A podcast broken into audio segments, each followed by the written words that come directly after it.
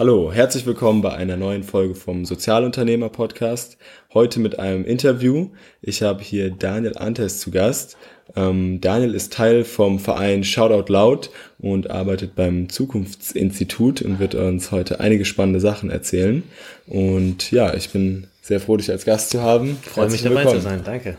Ja, erzähl, wir haben uns ja kennengelernt beim, ähm, als ihr ein Crowdfunding-Video gemacht habt für einen Foodtruck. Mhm. Ähm, Vielleicht kannst du uns ein bisschen was dazu erzählen, was ihr denn beim äh, Verein Shoutout Loud so macht und wie es zu diesem Foodtruck kam und was da der aktuelle Stand ist. Mhm.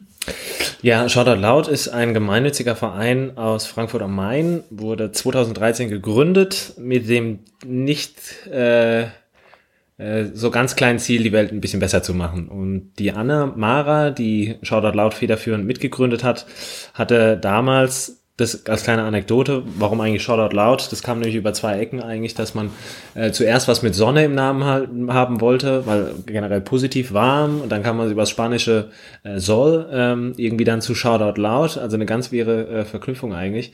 Ähm, hat, trifft jetzt aber relativ gut auch den Vereinszweck, denn wir wollen mit dem Verein kleine Sachen anstoßen, die die Welt wirklich, so hoffen wir doch, ein bisschen besser machen und wollen da eben beispielsweise nicht auf Politik oder Unternehmen warten. Und was wir machen, ist äh, relativ vielfältig, wenn man es so will. Unser Hauptthema ist die Lebensmittelverschwendung.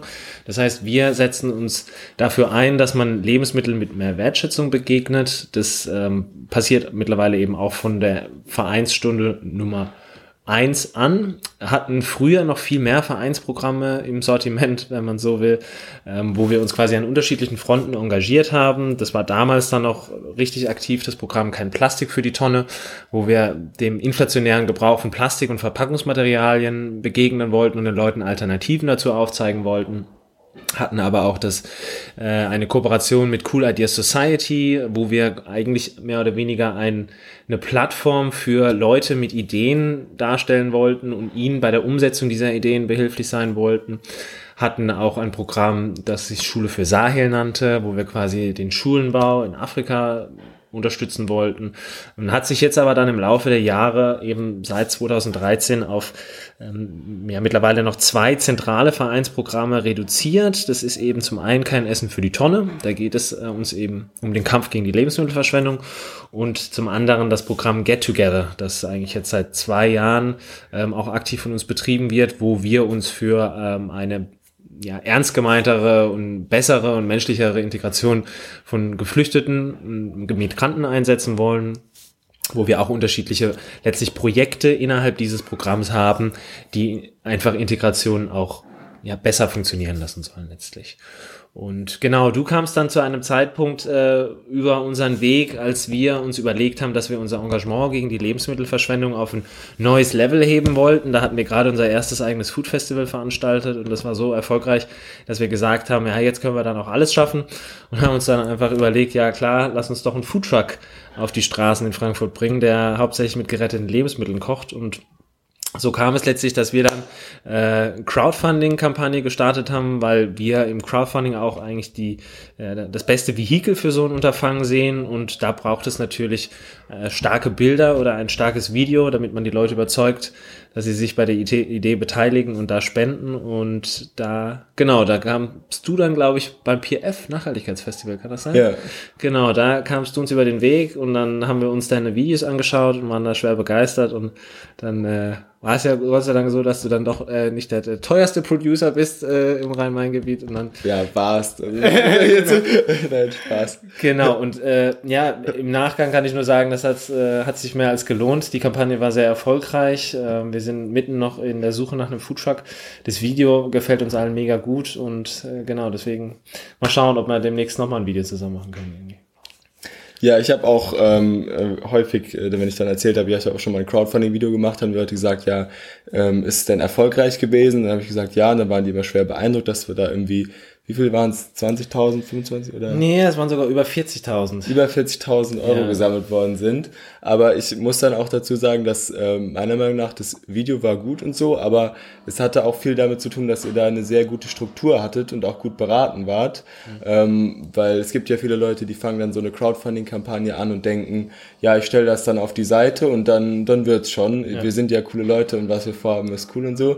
Aber ihr habt dann schon von Anfang wart ihr, glaube ich, mit dem Ernst Neumeister gut äh, beraten, der euch dann gesagt hat, dass man sich so eine Crowd aufbauen muss erstmal, dass man da verschiedene Verteiler haben sollte und Genau. so. Und da hatte ich auch ein paar Einblicke bekommen und habe gesehen, dass ihr das sehr strukturiert und gut organisiert umgesetzt habt. Also war jetzt ähm, meiner Meinung nach, glaube ich, lag das mehr an der guten Organisation als am guten Video. Ja, also es ist, äh, lässt sich natürlich nicht von der Hand wischen. Es ist äh, eine Arsch voll Arbeit. Ähm, so eine Crowdfunding-Kampagne ist eben kein Selbstläufer, was wir dann auch irgendwie im Zuge der Beratung durch äh, Ernst und seine Kollegen, weil wir auch äh, quasi in Berlin an so ein Wochenendstipendium gewonnen haben, wie man effektiv eine Crowdfunding-Kampagne durchzieht.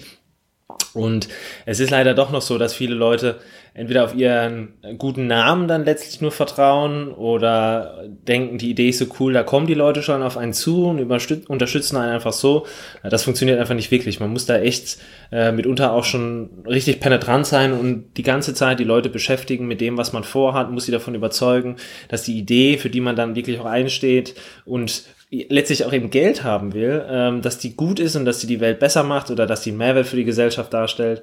Und das ist letztlich ein, ein Fulltime-Job. Also wir haben das zwar auch nur so nebenbei gemacht, aber haben eben viele Leute im Verein, die dann da geholfen haben, immer tagtäglich unsere Updates unter die Leute zu bringen, die im Vorfeld auch sich mit uns Gedanken gemacht haben im Hinblick auf die Dankeschöns. Wir haben ja ein Rewards-Based Crowdfunding gemacht. Das heißt, es gab dann eben gegen die Spende was zurück. Ähm, also es war nicht äh, eine reine Spende, wenn man so will.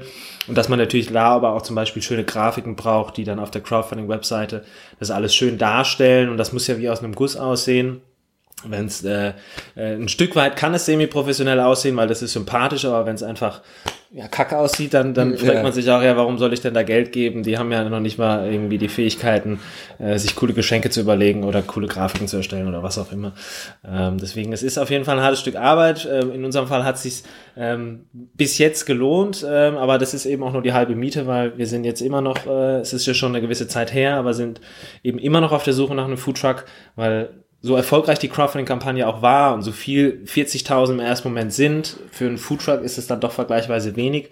Und auch selbst bei einem gebrauchten Foodtruck merken wir eben, dass wir da nicht die Tür eingerannt bekommen mit Inseraten, sondern das ist eben gerade dann auch, wenn wir geografisch jetzt irgendwie hier limitiert sind und nur im Rhein-Main-Gebiet suchen, weil wir eben nicht jedes Wochenende mal nach Berlin hochfahren können, um einen Foodtruck anzuschauen, dass es da einfach nicht so viel gibt. Und die wenigen, die es gibt, die schauen wir uns jetzt eben immer äh, wieder an. Und ähm, wir haben jetzt gerade zwei gefunden, die passen können, die passen auf jeden Fall ins Budget, die man auf jeden Fall noch weiter bearbeiten müsste.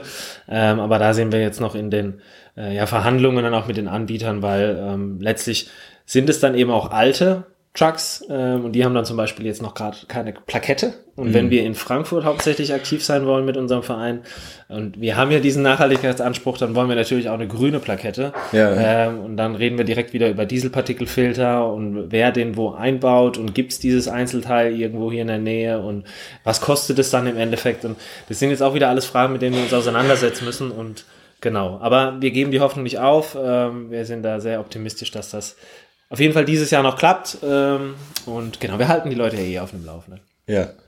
Ja, mir war vor dem Projekt gar, gar nicht so klar, was äh, Lebensmittelverschwendung eigentlich ähm, so alles äh, mit sich zieht. Ich dachte immer, na ja, das ist schon unfair, dass wir viel Essen haben und das wegschmeißen können und andere Leute hungern und so. Aber ich d- hatte nicht gedacht, dass es echt ein Thema mit so globalem Ausmaße ist. Und ähm, vielleicht kannst du da noch mal ein bisschen was erklären, was das mit der Lebensmittelverschwendung eigentlich auf sich hat, weil man könnte ja sagen, na ja, äh, können die sich nicht mit wichtigeren Sachen beschäftigen oder so. Aber wenn man sich dann ein bisschen da einliest oder ein bisschen was da erfährt, merkt man ja schon, dass es ein äh, sehr wichtiges Thema ist. Ja, in der Tat. Also ähm, das ist letztlich ein Thema, was wir natürlich, und das haben wir im Zuge dessen, weil wir uns damit so intensiv beschäftigen, natürlich auch ernsthaft merken müssen, dass es lange Zeit stiefmütterlich behandelt wurde, gerade von Seiten der Politik und der Privatwirtschaft letztlich. Also es war einfach kein Thema, das äh, in dem Fall irgendwie sexy war oder das so krass äh, umweltzerstörend erschien, als dass man es auf die Agenda setzen müsste. Es schwing immer so mit und äh, es gab auch viele Leute, die darüber Bescheid wussten, aber es hatte nie so den ja, bahnbrechenden Erfolg in den Medien, äh, wie jetzt zum Beispiel der Klimawandel als, als riesiges globales Phänomen und die Herausforderung der Menschheit. Und ähm, letztlich ist es so, dass die Lebensmittelverschwendung aber, und das betonen wir auch natürlich auf unseren Events immer wieder, so gesehen gab es nie einen einfacheren Weg, selbst als Individuum einen Beitrag zu mehr Nachhaltigkeit zu leisten, der eben quasi dann gesellschaftlich fairer ist, der der Umwelt zugutekommt und wo man selbst sogar noch Geld mitsparen kann. Also du hast eigentlich quasi diese drei Säulen der Nachhaltigkeit im Nu abgehakt, von denen man immer so schön redet. Also wir reden über Wirtschaft, wir reden über Soziales und eben die Umwelt.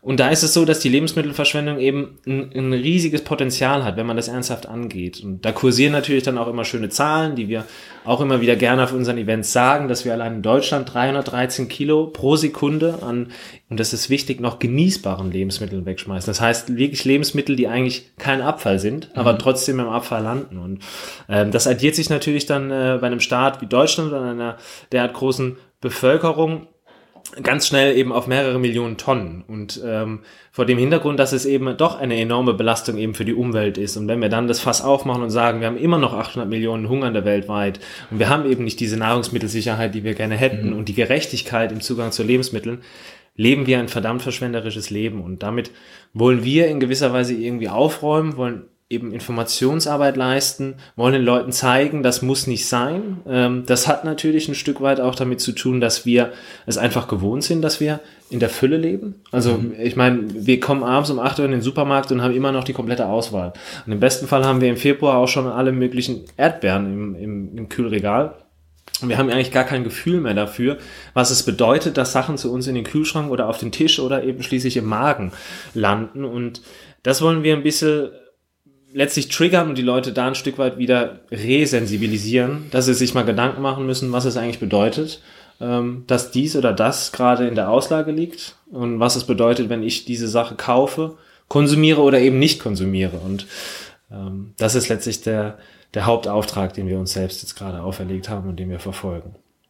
Ja, ich denke, dass es einen großen Unterschied macht, wenn man erstmal anfängt darüber nachzudenken, welche äh, Prozesse eigentlich hinter jedem ähm, Gegenstand oder jedem Service, den man in Anspruch nimmt, stehen, dass wenn man halt jetzt ähm, das Fleisch essen will oder die Erdbeere im Winter, dass ja da ganz viele Prozesse hinterstehen, dass sie erstmal hier landen können Klar. und was dafür alles gemacht werden muss. Und ähm, ja, deshalb wollte ja nicht nur ähm, gerettetes äh, Lebensmittel ähm, weiterverwerten, sondern ihr wollt ja auch äh, die Leute darauf aufmerksam machen. Das ist ja auch Teil der, der Aufgabe. Genau. Und ich denke mal, das ist auch sehr wichtig. Genau, und das ist ganz wichtig. Das ist auch generell ein, ein wie soll man sagen, ähm, äh, die, die, die, die, das, das schwarze Schaf oder die, die, die Stiefschwester, die diesem ganzen Nachhaltigkeitsding anhängt, dass Nachhaltigkeit immer noch bei zu vielen Leuten mit Verzicht äh, oder Leben wie Mittelalter. Also das ist ja. dieses, dieses, dieses böse Monster der Askese und äh, wenn wir jetzt nicht verzichten, dann fahren wir mit der Menschheit gegen die Wand und wir müssen eigentlich wieder leben wie Mittelalter, weil sonst ist eh unser CO2-Fußabdruck zu groß und der ökologische Rucksack und Gott weiß was. Aber dass es eben kein Verzicht bedeutet, wenn man seinen Konsum nachhaltiger gestalten will, dass es mittlerweile so viele Alternativen gibt, wenn man einfach nur ein bisschen mehr Bewusstsein an den Tag legt, die einen eben überhaupt nicht einschrecken, sondern im, besser, äh, im besten Fall eben ein besseres Leben bescheren und eben nicht nur sich selbst, sondern eben auch seiner äh, sozialen oder eben natürlichen Umwelt. Das ist letztlich, denke ich, ein ganz großer Hebel, den die ganze Nachhaltigkeitsbewegung ähm, mehr verstehen muss. Also wir, wir haben ja auch das Gefühl als Verein, wir erreichen mittlerweile so einen, einen grünen Dunstkreis in Frankfurt. Das heißt, wir haben viel Feedback und viel Resonanz und es kommen auch immer wieder Leute zu unseren Events und bei so einem Food Festival waren es dann auch über 1000 Leute. Aber es sind dann doch irgendwo früher oder später immer die gleichen Leute, die man kennt, die eh, eh engagiert sind und die okay. eh sowieso irgendwelche ähm, Jobs ausüben bei der Triodos Bank oder im Social Impact Lab oder Gott weiß wo. Ähm, dass wir aber eigentlich eben auch an die anderen Leute rankommen müssen irgendwie und mit denen mhm. ins Gespräch kommen, die dann eben das äh, Nackensteak für 1,50 Euro im Aldi kaufen oder die dann eben tagtäglich irgendwelche Sachen aus dem Kühlschrank, aus dem hinteren Fach rausnehmen und wegschmeißen. Dass man die eben erreicht und ihnen sagt, ähm, mehr Wertschätzung ist gut und ist wichtig. Und ähm, wir zeigen euch, wie es geht, ohne dass ihr das Gefühl habt, ihr müsst euch irgendwie zwingen. Ähm, das ist, denke ich, ein ganz großes Ding, was, was, was wir noch nicht geschafft haben und wo, ich äh, oder wo wir alle generell offen sind, ähm, wenn wir irgendwie neue Wege finden können, wie das besser funktioniert einfach. Weil ja. Ich habe das Gefühl, das ist in Frankfurt einfach auch so ein, so ein Szene-Ding. Also wir, ja. wir beweihräuchern uns da auch ein Stück weit immer selbst, aber wir müssen okay. ja eigentlich die anderen ja. irgendwie erreichen. Das ist so. Ja. Das ist natürlich eine große Aufgabe.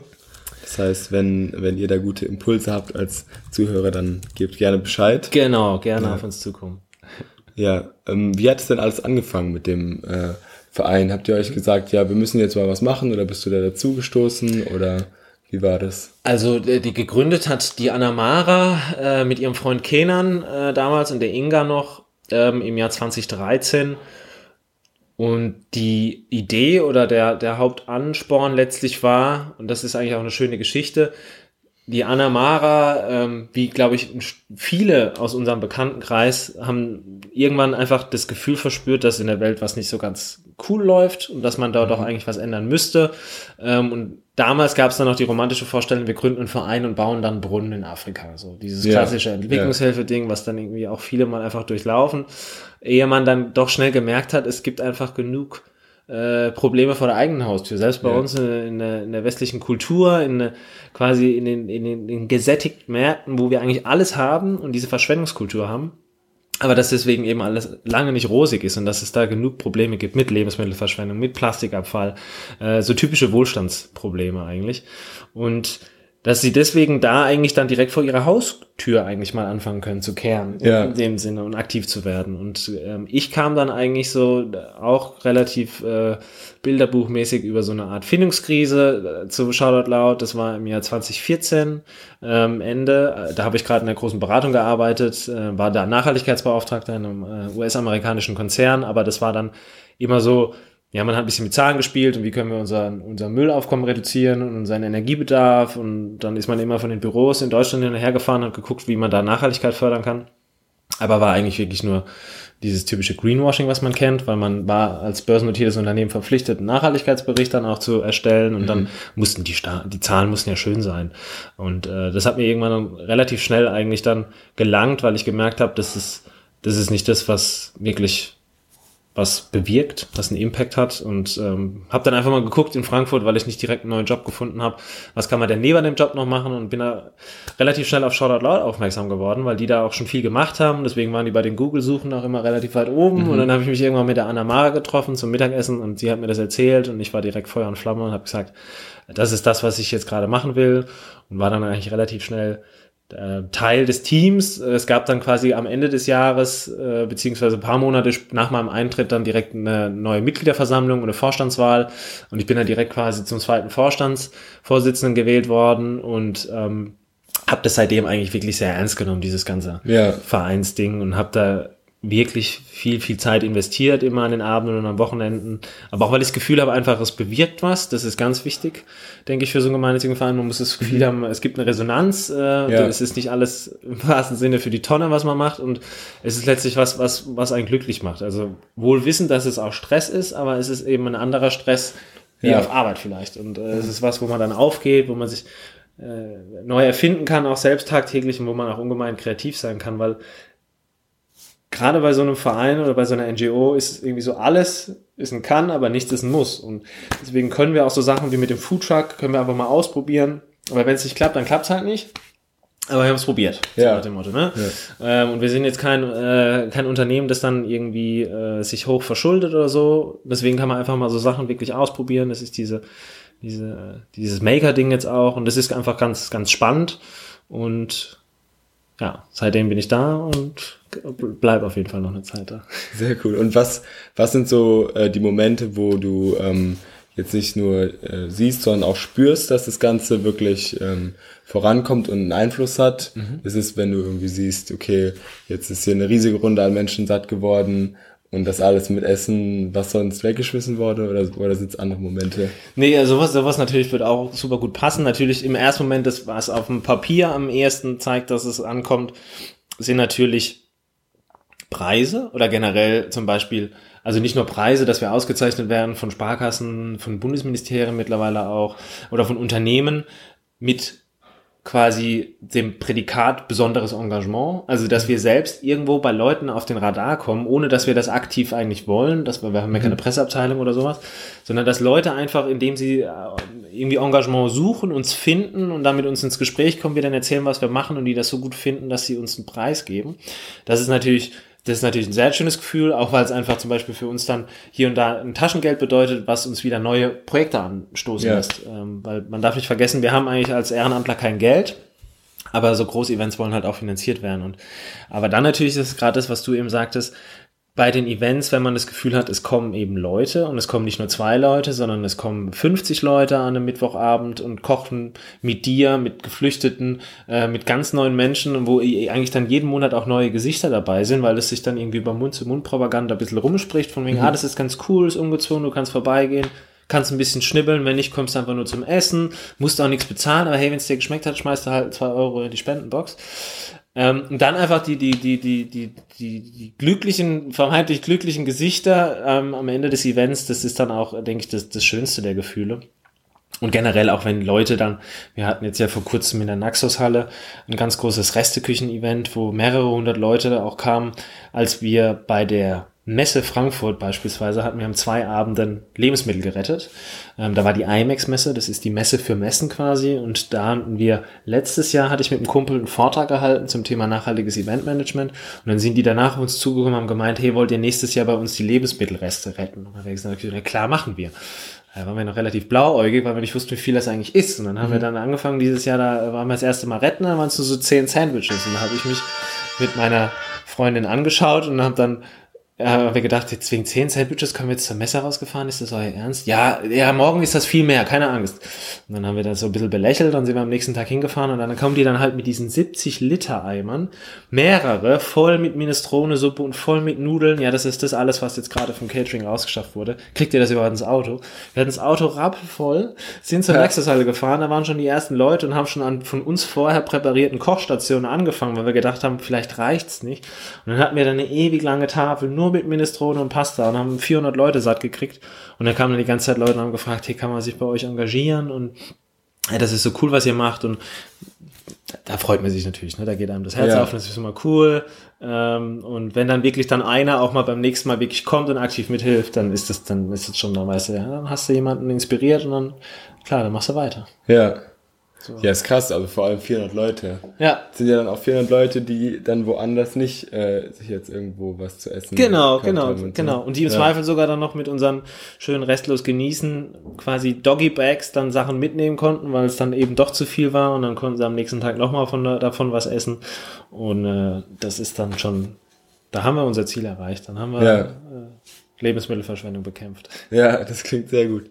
Aber jetzt bist du ja nicht nur in dem Verein tätig, sondern äh, arbeitest ja, hast auch einen interessanten Arbeitsplatz, nämlich beim Zukunftsinstitut. Genau. Da befasst ihr euch mit äh, Megatrends und da gibt's äh, auch viel Spannendes zu erzählen mhm. zum äh, Thema Neoökologie, mhm. die ich schon lesen durfte. Was kannst du uns denn da erzählen?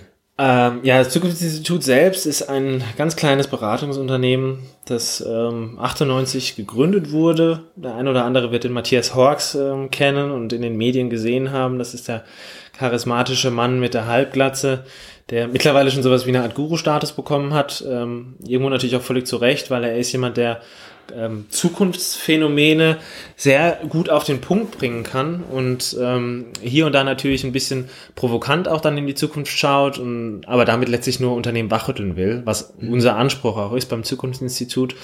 Ähm, denn wir stellen uns eigentlich tagtäglich die Frage, mehr oder weniger, welche Trends und Megatrends, und du hast diesen einen Megatrend der Neoökologie genannt, unsere Gesellschaft prägen. Und dann ganz wichtig, was sich daraus eben für Rückschlüsse dann auf beispielsweise Wirtschaftsbranchen oder Kulturkreise oder eben die Gesellschaft als Ganzes schließen lassen. Und wir versuchen eigentlich letztlich nur Wandel, so wie er aktuell stattfindet, zu beobachten und da aber dann mehr oder weniger so die, die Punkte zu verbinden. Das heißt, einzelne Trendphänomene dann auch in Kontext zu setzen und diese dann zu übersetzen in eben beispielsweise Trends oder Megatrends. Und so gesehen eigentlich den, diese immer schneller, gefühlt schneller werdende und komplexer werdende Welt ein Stück weit zu schematisieren und ähm, dann natürlich auch irgendwo einfacher verständlich zu machen irgendwie. Mhm. Und da bietet sich dieses Arbeiten mit Megatrends eben sehr gut an. Und da haben wir eben zwölf Megatrends und Neoökologie ist einer davon. Ähm, für mich natürlich aufgrund meiner beruflichen Vergangenheit und auch bei Shoutout Loud äh, einer der spannendsten, also quasi unser Weg ähm, zur Nachhaltigkeitsgesellschaft. Und da gibt es ja unterschiedlichste Phänomene, die beobachtet man auch in Frankfurt, ähm, sei es Unverpacktläden oder Social Impact Labs oder irgendwelche Sharing-Programme oder jetzt neuerdings in Frankfurt haben wir ja auch einen ganz großen Makerspace bekommen mit dem Tatkraft. Das sind letztlich ja alles Erscheinungen, die zum Beispiel generell materiellen Besitz immer unwichtiger machen, weil es geht dann beispielsweise einfach nur um Service oder um Erlebnisse und es geht eben entgegen diesem traditionellen Wachstumsdogma, äh, was wir eigentlich in der Wirtschaft seit vielen, vielen Jahren propagiert bekommen. Ähm, und ist mehr oder weniger so ein, so ein Umschwenken in, ja, wir kommen in so ein Zeitalter des Genug. Also das ist auch wieder so eine Art Wohlstandsphänomen, aber wir haben das Gefühl, dass dieses immer mehr uns ein Stück weit überfordert und wir haben diese Multi-Optionalität und diese riesigen Auswahlmöglichkeiten. Wir können uns eigentlich alles kaufen, aber irgendwo überfordert uns das und macht es uns auch krank. Mhm. Wir wollen einfach diese jetzt diese bewusste Reduktion. Lange ja. nicht alle. Es ist immer noch viel zu verschwenderisch, aber es gibt jetzt eben immer mehr diese kleinen Trend Pflänzchen, wo wir sehen, es gibt diesen bewussten Verzicht, also man kann auch sagen, diesen ja, postmodernen Minimalismus zum Beispiel, mhm. wo die Leute sich mit weniger zufrieden geben, weil es sie selbst zum Beispiel gesund zufriedener macht, also weil sie dadurch einfach nicht diese, diese Überforderung durch die Auswahl haben. Ja. Ähm, das kann quasi deswegen individuelle Gründe haben, aber es kann auch politisch-gesellschaftliche haben, weil man sagt, je weniger ich habe, desto mehr haben die anderen. Und die brauchen zum Zweifel mehr als ich. Mhm. Ähm, das sind so Phänomene, die wir natürlich dann ganz gespannt beobachten.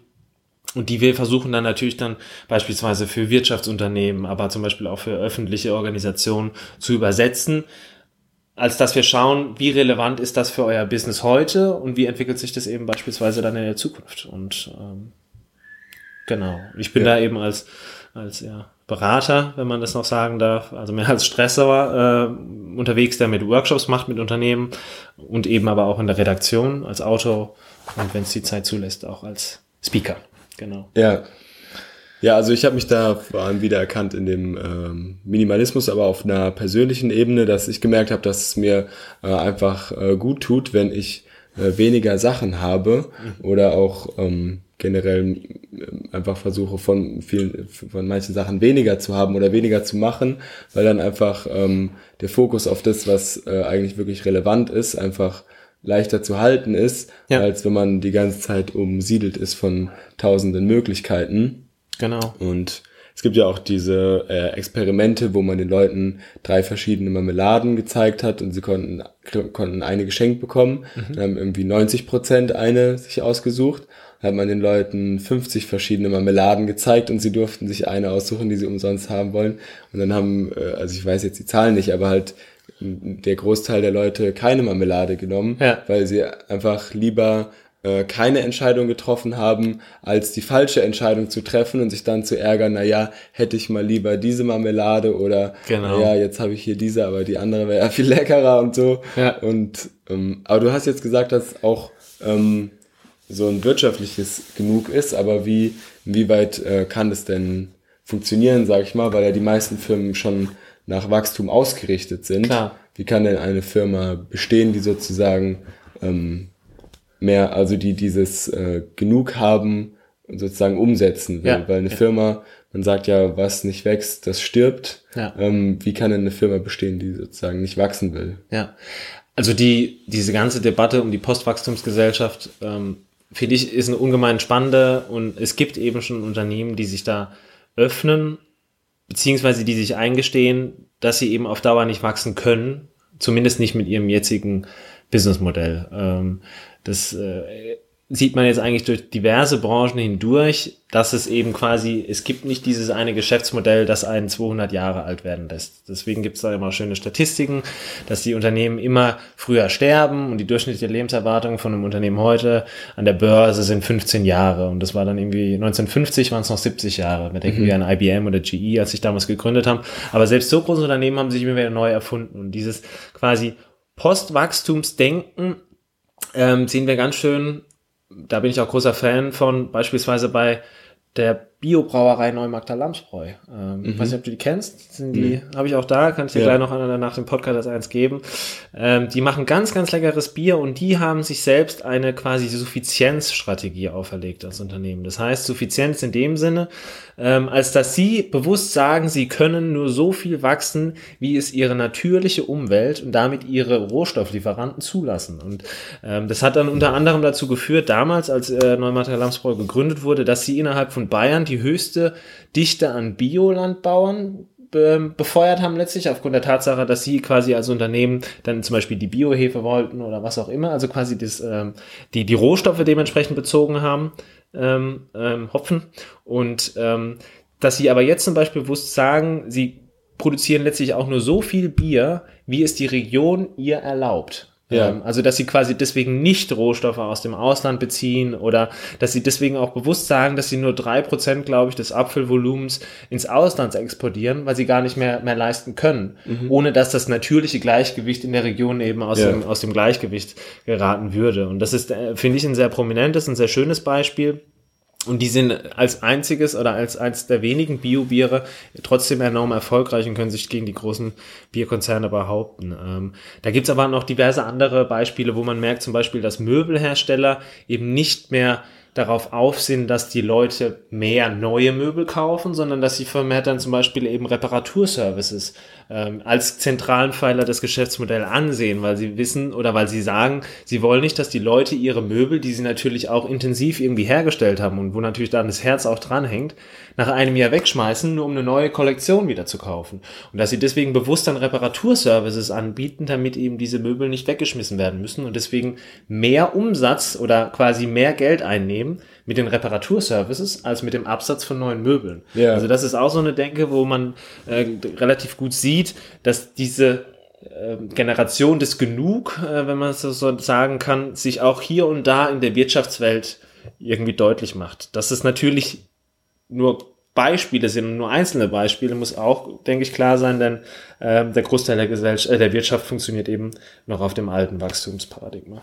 Ja, also es gibt da jetzt ja auch schon, ist ja auch keine ganz so krasse Neuheit mehr, aber wahrscheinlich wird sich noch weiter ähm, in dem Endverbrauchermarkt verbreiten. Das heißt, man dieses Product as a Service äh, zum Beispiel hat, dieses Geschäftsprinzip, was glaube ich, weiß nicht, ob es das erste Mal war, aber was bekannt wird durch diesen, äh, durch Rolls-Royce, die auch ähm, Flugzeugturbinen herstellen, oder hergestellt haben. Ich bin mir da nicht ganz sicher. Auf jeden Fall haben die ähm, dann den äh, Fluglinien angeboten, dass sie nicht denen die Turbinen einmal verkaufen und dann war es das, sondern dass sie ihnen die vermieten mhm. und sich dann selber darum kümmern, dass es immer gewartet wird. Mhm. Und ähm, somit hat ein äh, Rolls-Royce natürlich einen äh, regelmäßigeren Einkommensstrom und kann es darauf verlassen. Und die Fluglinien haben den Vorteil, dass die Turbinen auch so hergestellt werden und so gewartet werden, dass sie möglichst lange halten wo es ja oft ähm, bei uns so ist, dass man sich Produkte kauft, die schon so konstruiert sind, dass sie nicht für die Ewigkeit sind, sondern dann nach zwei Jahren oder so kaputt gehen, damit man sich dann wieder was Neues kauft. Ganz gut. Und ähm, da kann es natürlich auch gut sein oder wäre eine schöne Entwicklung, wenn man nicht mehr das Produkt äh, Fernseher kauft oder das Produkt Laptop kauft oder so, sondern äh, den Laptop mietet sozusagen und ähm, der Hersteller dann darauf achtet, dass er möglichst langlebig ist und über einen möglichst langen Zeitraum die Anforderungen des Benutzers äh, erfüllen kann, mhm. so dass man dann sich nicht äh, ständig was Neues kaufen muss, sondern halt ähm, seinen monatlichen Beitrag zahlt und dafür immer das Produkt bekommt, äh, was man braucht. Ganz genau, absolut, das ist so. Und da fällt mir jetzt gerade ein, deswegen ähm, habe ich jetzt ja auch gerade nochmal nachgelesen.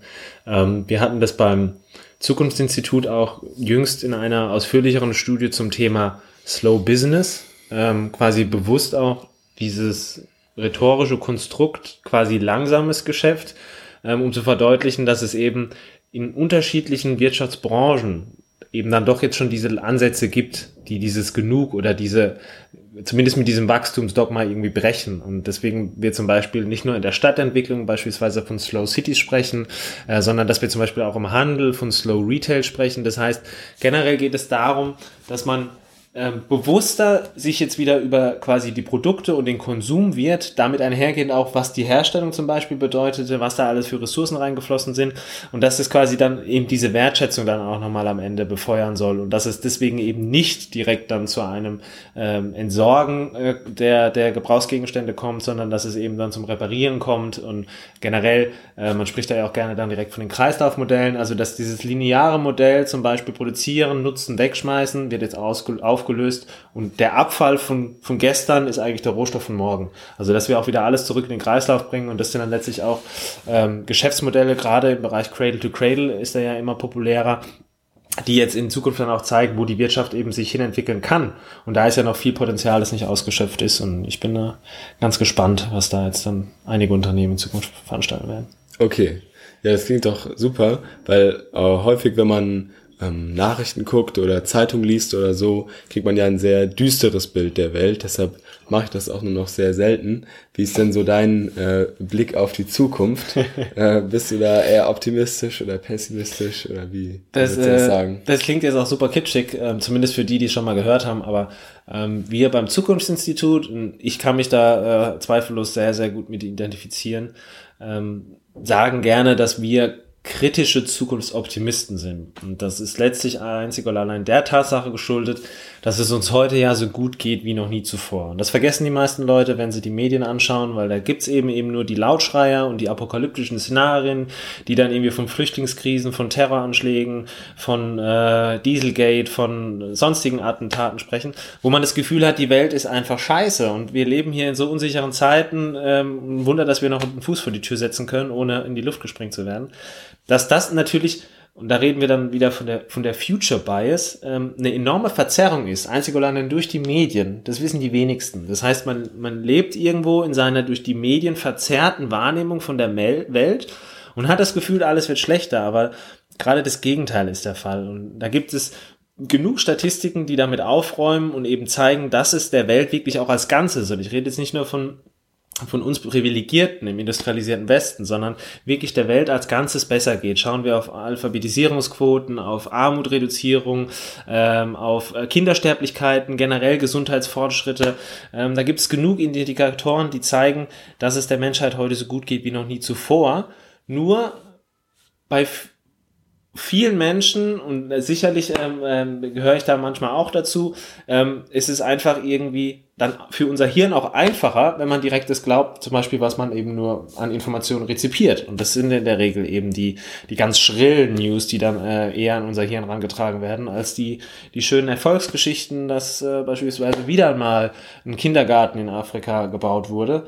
Ähm, das schafft es dann halt nicht in die Medien, weil das äh, erzeugt keine Aufmerksamkeit, keine Reichweite und deswegen ist es nicht interessant für die Medienmacher. Und das ist letztlich auch eine Haltung, die wir oder die ich versuche auch zunehmend bei äh, Shoutout Loud oder generell hier ähm, in unserem Tun und in unserem Dunstkreis zu, zu platzieren, dass wir eigentlich auch dabei helfen sollten, den Leuten dabei zu helfen, die Welt anders, weil quasi objektiver zu denken. Mhm. Also weil diese, diese wirklich diese Verzerrung und diese, diese subjektive Wahrnehmung, die einfach nicht der Realität entspricht, ähm, dann eben doch viel täubt oder viel einfach in, in Angststarre versetzt und äh, dass das ja konträr ist zu ähm, beispielsweise Fortschritt oder zum Beispiel ähm, im Blick auf Kollaboration oder aufeinander zugehen, Empathie, das sind ja alles so Werte, äh, die uns eigentlich als Menschen ausmachen. Wir sind ja per se ein soziales Wesen, aber äh, aufgrund von diesen Horrornachrichten äh, werden wir ein Stück weit asozial und äh, verkriechen uns lieber, äh, als dass wir uns öffnen und beispielsweise dann äh, offen auseinandersetzen mit was auch immer. Ja. Genau. Also ich weiß jetzt noch nicht, ob das die beste Angehensweise ist, aber ich persönlich ähm, gucke aktiv gar keine Nachrichten mehr oder lese keine Zeitung, weil die meisten Sachen bekommt man dann doch irgendwo mit, wenn jemand im Bus vor allem die Zeitung liest oder wenn irgendwelche Leute sich drüber unterhalten hört oder irgendwo das Radio läuft und habe damit eigentlich auch eine ganz gute Erfahrung gemacht, weil ähm, es einen ja dann doch irgendwie runterziehen kann, beziehungsweise einem die Wahrnehmung halt komplett verzerren kann, wenn man die ganze Zeit von den Krisen hört und so wirklich was verpassen tut man meiner Meinung nach auch nicht, weil ähm, man an ähm, den meisten Dingen ja nichts ändern kann jetzt direkt. Und dann finde ich es besser, man sucht sich eine Sache aus, wo man was ändern will und befasst sich dann damit und macht da was, anstatt äh, von tausenden Problemen zu hören, aber sich keinem zu widmen dann im Endeffekt. Aber da zum Beispiel, falls du es vermisst, äh, Nachrichten zu konsumieren und das jetzt nur nicht tust, weil du Angst hast, dass deine Wahrnehmung verzerrt ist, da gibt's mittlerweile ja auch äh, bei uns ähm, auf dem Radar quasi äh, Wandlungserscheinungen, wie sich zum Beispiel auch der Journalismus in eine neue Richtung bewegt. Wir sprechen da vom konstruktiven Journalismus. Da gibt es so Erscheinungen wie Perspective Daily, die eben nur quasi gute Nachrichten publizieren. Bei denen gibt's gar nichts äh, von einem Attentat zu lesen oder sowas. Die mhm. schreiben wirklich nur über die, die Sachen, die die Gesellschaft voranbringen, die Spaß machen, äh, konsumiert zu oder rezipiert zu werden. Und ähm, das sind letztlich auch Sachen, die immer populärer werden, wo die Leute sich auch bewusst zuwenden, weil sie das Gefühl haben, ähm, wenn sie eben die Standardmedien lesen, ähm, und dann kommt jetzt auch noch diese ganze Fake News-Geschichte dazu, man weiß ja gar nicht mehr, wem man trauen soll und äh, ach, eigentlich bleibe ich lieber daheim ja. wie du, genau. Ja. okay, dann jetzt noch als abschließende Frage. Wenn du ähm, bei Facebook einen Post setzen könntest, den äh, jede Person, äh, die ihre Facebook-App öffnet, als allererstes sieht, ähm, was würdest du dann schreiben oder für ein Bild da reinhauen?